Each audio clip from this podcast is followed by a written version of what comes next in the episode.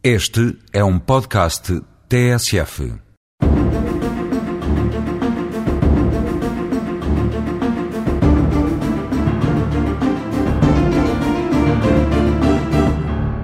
Muito se falou a propósito da recente paralisação das pequenas e médias empresas de transportes de mercadorias de lockout. Mas não é seguro que, para efeitos na noção trabalhada ao nível do direito de trabalho,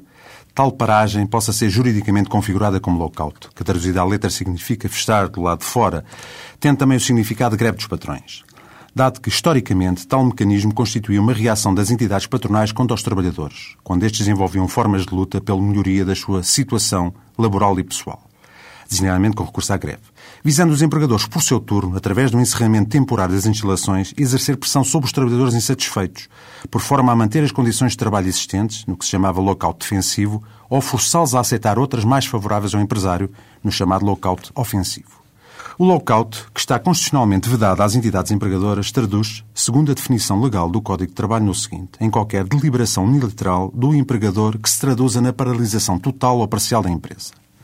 ou na interdição de acesso aos locais de trabalho a alguns ou a todos os trabalhadores. E ainda na recusa em fornecer trabalho, condições e instrumentos de trabalho que determinam ou possa determinar a paralisação de todos ou alguns setores da empresa. Ou, desde que em qualquer caso, vise atingir finalidades alheias à normal atividade da empresa. A justificação para se considerar legítima a greve e ilícito o lockout prende-se com a circunstância de não existir uma situação de igualdade de armas entre trabalhadores e empregadores e entre um e outro meio de luta laboral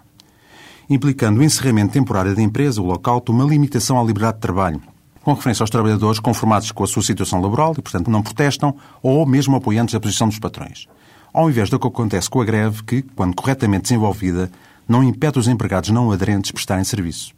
Sendo também a greve um contrapeso à referida desigualdade contratual e factual, ao passo que o lockout é um claro reforço do poder patronal já existente,